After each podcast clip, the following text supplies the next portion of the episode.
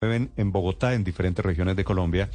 El doctor Rafael Hernández es el gerente de la Federación Nacional de Arroceros en un país que es profundamente arrocero.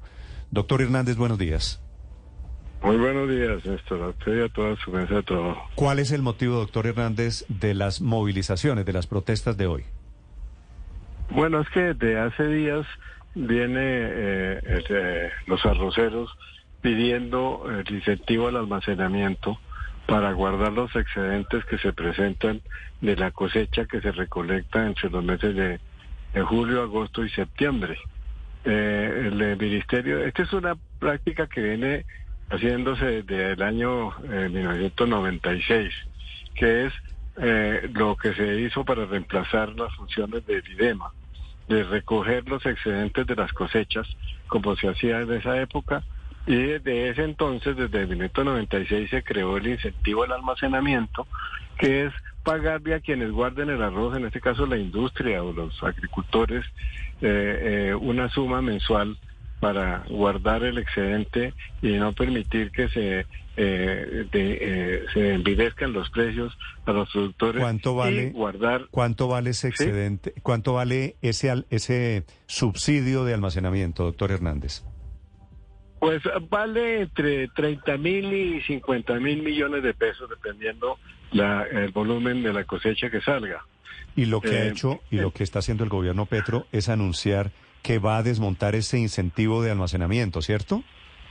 Sí, señor. Ellos dicen que no ha dado los resultados que se esperaban y resulta que los resultados que se esperan es precisamente sacar del mercado el excedente y guardarlo para el primer semestre del año siguiente, que generalmente es deficitario el arroz. Mm. Y uno de los motivos que le hemos planteado al, gobierno es ahora más que nunca se necesita guardar arroz cuando estamos a puertas de un fenómeno del niño que puede presentar una sequía el, el siguiente semestre que puede en un momento dado producirse un desabastecimiento de un alimento tan importante ¿Y de como cuánto, el arroz. Doctor Rafael, ¿y de cuánto es la sobreoferta que hay en siembra de arroz en Colombia? Nosotros hemos eh, estimado más o menos 275 mil toneladas, que es más o menos el consumo de un mes, mes y medio eh, de arroz, pero se guarda porque el primer semestre generalmente es deficitario porque es el semestre de riego que es solamente el 30% de la producción nacional. Sí, doctor Hernández, ¿y qué pasa si el gobierno les desmonta ese incentivo? Pues eh, puede darse la situación de que se disminuyan las áreas y empiece a ser de pronto deficitario el, el país en un alimento tan importante como el arroz. Y ahora, doctor Hernández, guardar ese arroz influye en el precio al consumidor final, ¿no? Dice usted que son 50 mil millones de pesos que salen además del, del presupuesto público, es decir, que salen del bolsillo de los impuestos de todos nosotros para que en últimas el precio del arroz no pueda seguir bajando.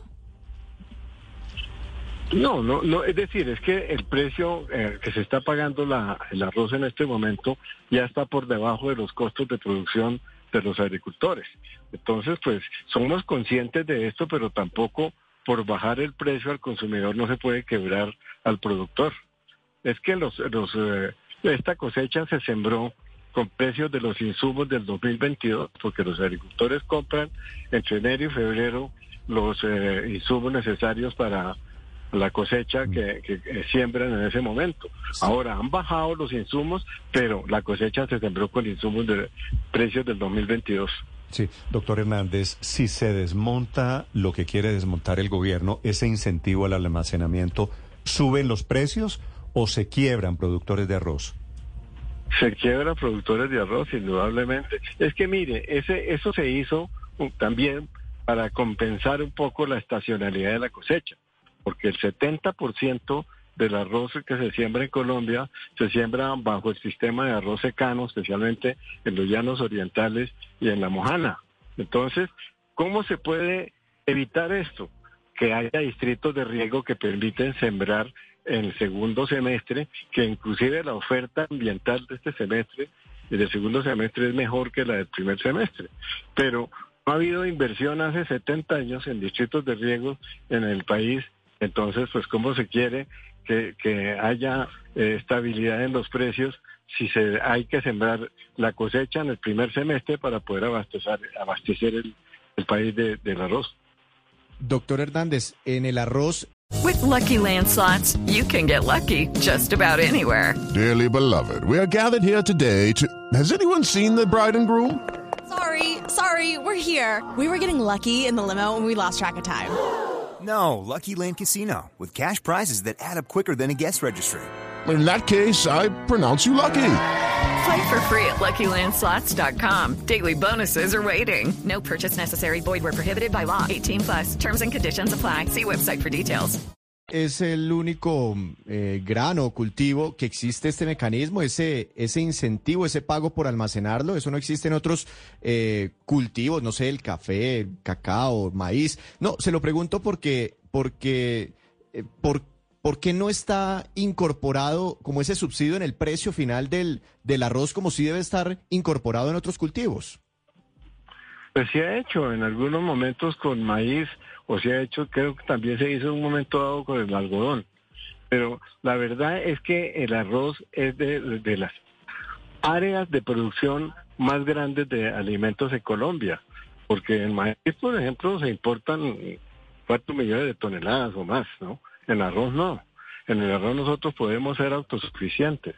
Pero es que mire, no es solamente un problema del arroz, es un problema de toda la agricultura en Colombia, que se dice que por qué no nos abastecemos suficientemente de, de ciertos productos, es porque no hay las condiciones en el campo para poder tener una agricultura eficiente. No hay distritos de riego, los pocos que hay se hicieron en los años 50. Mm. Doctor Hernández, eh, si se quiebran productores de arroz, ¿sería una quiebra de los grandes, que yo no sé, deben ser tres o cuatro grandes jugadores de la producción de arroz en Colombia? No, el, el a ver, en, en, el último censo arrocero, el 67.8% de los productores son menores de 10 hectáreas. ¿Y esos son los que están en riesgo? Están en riesgo todos, los grandes, los medianos y los pequeños. Es que el, el, el, los costos de este año han sido grandes como lo fueron en el año pasado. Por lo que les expliqué al comienzo de la, compra de los insumos en el primer y eh, segundo mes de, de, del año. Eh, yo pienso que abandonar el gobierno a los arroceros en este momento es llevarlos a que se quiebren y a que haya menor producción de un alimento tan importante como el arroz. Sí, ¿qué les dice a ustedes, doctor Hernández, la, la nueva ministra de Agricultura, la ministra Mojica? Que eso no funciona, que eso no sirve para nada, pero es que ni siquiera nos ha escuchado. Yo le he pedido a la ministra dos veces que me reciba precisamente para ilustrarla en todo lo que tiene que ver con el arroz, pero no me ha recibido. Lo recibió en un grupo grande de agricultores donde no hubo la oportunidad de, de, de, en suficiente tiempo para presentar nuestros programas y todo lo que tenemos. Y resulta que no es cierto que eso no haya funcionado. Eso es lo que ha permitido que en Colombia eh, seamos, podemos ser autosuficientes en arroz y que los precios no, no se disparen como ocurrió en alguna oportunidad que el precio, eh, cuando dependíamos de las importaciones, el precio subió de 280 dólares la tonelada a mil dólares. Mm. Eso es lo que no debe volver a pasar. Pero curiosamente es el contrabando de arroz que entra principalmente de Ecuador y casi que casi un 20% del arroz que se consume en el país se da de contrabando, lo que ayuda en últimas a que los precios no sean más caros. Doctor Hernández.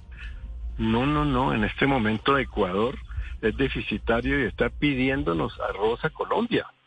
Los precios de Ecuador y de Perú están mucho más altos que los precios de Colombia.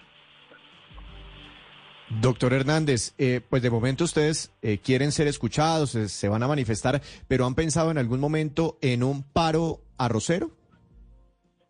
Bueno, es que la federación no promueve paros ni ese tipo de, movimientos. Este es un movimiento por, de los propios agricultores que se sienten en este momento desprotegidos y en peligro de quebrarse. Eso no es un movimiento eh, eh, patrocinado por la federación. Nosotros siempre hemos sido amigos del diálogo, siempre hemos hablado con el gobierno, siempre nos hemos puesto de acuerdo con el gobierno y con la industria.